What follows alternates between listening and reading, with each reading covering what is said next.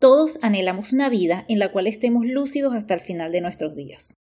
Si bien se suele creer que con el paso del tiempo perdemos nuestras habilidades mentales, lo cual hasta es considerado como normal, alcanzar la vejez con una mente clara es un objetivo que no debemos perder de vista si queremos continuar brindando nuestra sabiduría y experiencia como fuente de inspiración para las generaciones futuras.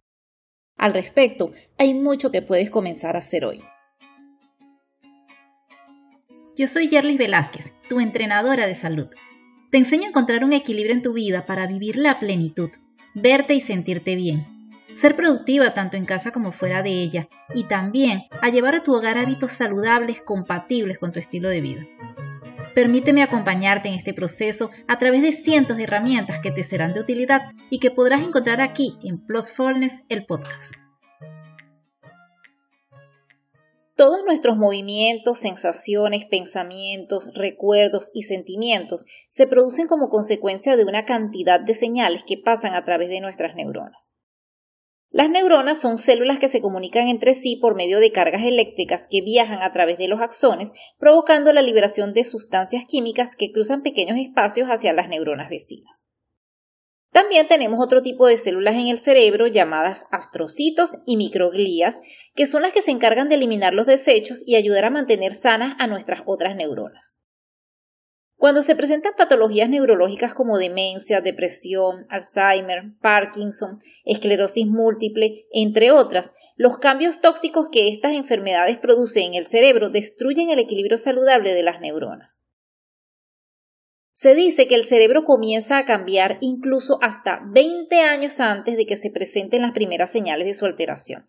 Es decir, que nunca es tarde para comenzar a cuidar a nuestro cerebro anciano, porque de las decisiones que tomemos hoy dependerá nuestra salud mental del futuro. Como he venido recalcando en esta serie dedicada a la inflamación crónica y su relación con otras manifestaciones clínicas, la inflamación, y en este caso particular la neuroinflamación, se encuentra detrás de una multitud de desórdenes neuropsiquiátricos. En nuestro cerebro, la inflamación crónica se establece cuando las microglías no son capaces de eliminar los desechos y los astrocitos reaccionan ante las microglías alteradas. Con esto, las neuronas pierden su capacidad de comunicarse entre sí y además comienzan a degenerarse, o sea, a perder sus funciones y finalmente morir. A medida que las neuronas mueren, el cerebro se encoge, comenzando por el hipocampo, que es un área que está muy relacionada con el aprendizaje y la memoria. Entonces, es aquí cuando las personas pueden comenzar a experimentar ligera pérdida de memoria, dificultad para tomar decisiones, problemas de lenguaje, entre otras manifestaciones que suelen pasar desapercibidas. Pero estas en realidad deben ser consideradas con la mayor seriedad posible, porque a medida que mueren más y más neuronas, se van perdiendo las capacidades para pensar, recordar, tomar decisiones y vivir con independencia. De manera que nosotros debemos mantenernos atentos ante los primeros síntomas que podrían representar la presencia de ciertos procesos de neuroinflamación, que no necesariamente se presentan como fallos de memoria. De manera concreta, estos signos podrían ser, por ejemplo, alteraciones de sueño, estrés, aislamiento social, infecciones crónicas, disbiosis, alteraciones hormonales, obesidad, entre otras. Como puedes observar, son manifestaciones que se presentan con regularidad y a las que no solemos prestar la atención adecuada, pero lo cierto es que no debemos descuidarnos ante la presencia de las mismas. De igual forma, cada día se hace más presente lo que se conoce como niebla mental, tanto así que ha sido objeto de investigaciones en los últimos tiempos.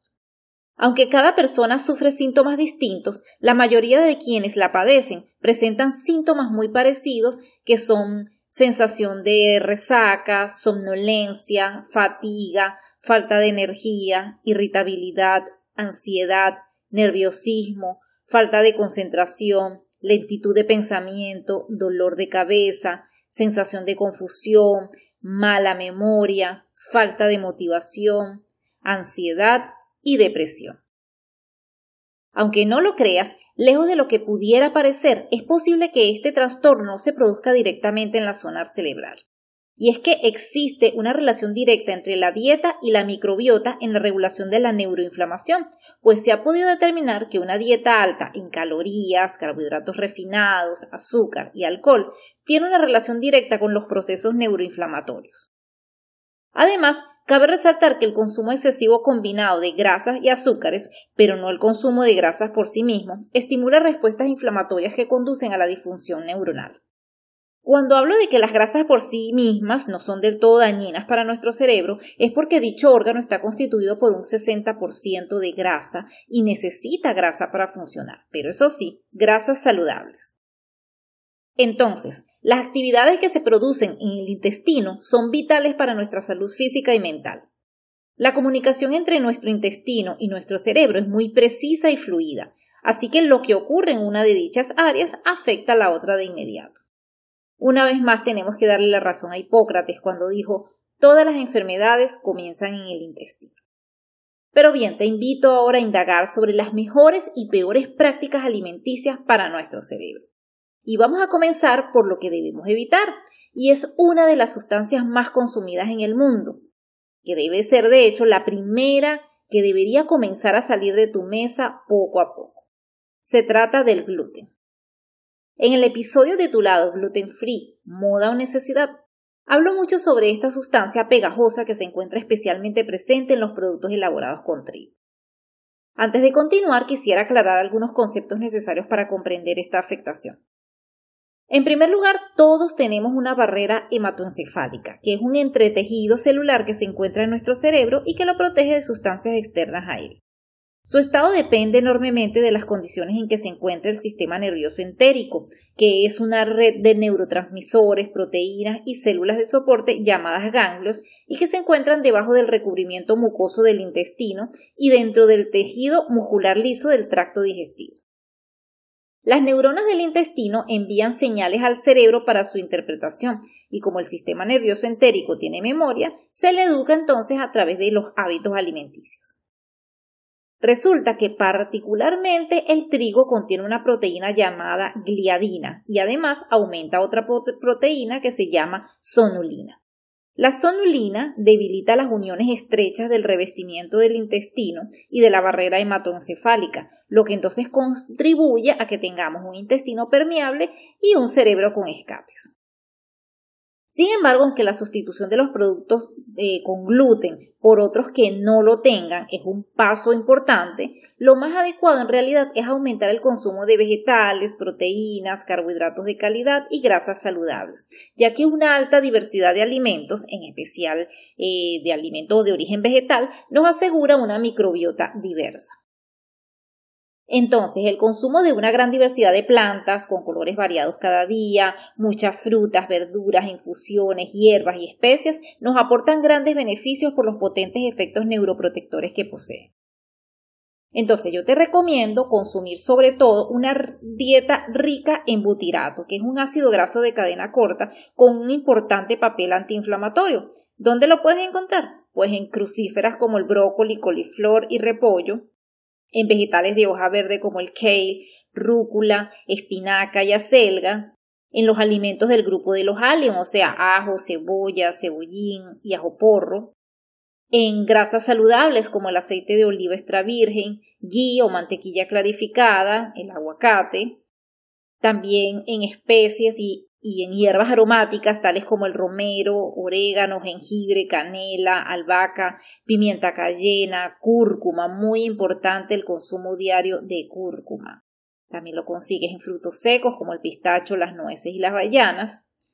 Y también lo puedes obtener cuando enriqueces tu dieta con almidón resistente, es decir, cuando cocines yuca, plátano verde o papas, la metes en la nevera y las consumes, por ejemplo, al día siguiente para que se cree ese almidón resistente con el frío. Asimismo, con el fin de regular el sobrecrecimiento de arqueas que se ha relacionado con este tipo de padecimientos neurológicos, es recomendable consumir plantas amargas como el romero, alcachofa, rábano, cúrcuma, menta, jengibre, hinojo y rúcula. Y también con este objetivo es recomendable el consumo de champiñones, que son alimentos básicos en la nutrición cerebral porque contienen betaglucanos, que son sustancias neuroprotectoras y neurogeneradoras. Es más, estudios muestran que puede existir mejoría en la capacidad cognitiva si se incluyen champiñones en la alimentación diaria. Por otra parte, aumentar el consumo de flavonoides puede traer beneficios. Para ellos, el consumo de frutas, en especial manzanas, granadas, frutos rojos y también el cacao, es altamente recomendable. Asimismo, el consumo regular de café y té verde aporta más bifidobacterias a nuestra microbiota con buenos resultados para la salud de nuestro cerebro. Se ha detectado un efecto positivo en el uso del café sobre la permeabilidad de la mucosa y la motilidad del eje intestino-cerebro. Sin embargo, no abuses de su consumo, especialmente después de las primeras horas de la tarde. De igual manera, una dieta rica en fermentados como kombucha, yogur, requesón, kefir, kimchi, chucrut y otras verduras fermentadas resulta muy beneficioso para cuidar nuestro cerebro. Algo que también te recomiendo ampliamente es ingerir zumo de limón con jengibre antes de cada comida. En cuanto a los suplementos, uno que es indispensable es la vitamina C, cuyo consumo podría encontrarse entre 1 y 3 gramos al día pero también son considerados nutrientes cerebrales el iodo, el selenio, el zinc, el cobre, el magnesio, la vitamina D, el omega 3, en especial el DHA, eh, el ácido alfa lipoico y las vitaminas del grupo B. Tu doctor puede recomendarte las dosis adecuadas para ti de estos suplementos, aunque con una alimentación sana, diversa y balanceada, tú puedes equilibrarlos de una manera más adecuada. Eso sí, el cuidado de la microbiota para prevenir o mejorar los problemas neurológicos no solo depende de la comida que consumimos. Es muy importante, por ejemplo, el tratamiento de la disbiosis oral. Para ello, una buena higiene bucal y visitas al odontólogo son muy pero muy importantes. También te puedo recomendar las gárgaras con té verde o incluso los buches con aceite de coco en ayunas. Otras prácticas beneficiosas son hacer ejercicios. Uno excelente para las personas con problemas neurológicos es bailar. También, por favor, recuerda dormir entre 7 y 8 horas cada noche. Procura realizar prácticas que te ayuden a reducir los niveles de estrés, como por ejemplo la meditación. Sal a la naturaleza siempre que puedas y permítete recibir los rayos del sol cada día. Reduce tu toxicidad ambiental en la medida que puedas. Opta por alimentos orgánicos, reduce el uso de plásticos y, cosméticos, controla los metales pesados, procura eliminar el moho presente en tu casa. Y aunque no lo creas, una práctica increíble para mantener un cerebro sano es cantar. Así que no dudes en cantar en la ducha si no te atreves a hacerlo en público. Una microbiota saludable es esencial para un cerebro sano. Y un cerebro sano contribuye a una vida plena porque vivir a plenitud si es posible. Un millón de gracias por estar aquí conmigo. Si consideras que la información tratada en este episodio en particular o la temática en general de Plusfulness, el podcast, podría ser del interés de alguien más, por favor compártelo. De antemano, muchas gracias por tu apoyo. Y recuerda que también puedes seguirme en Instagram como plus.fullness o visita mi página web www.plusfulness.com, donde encontrarás información acerca de mis formaciones en línea, publicaciones y servicios.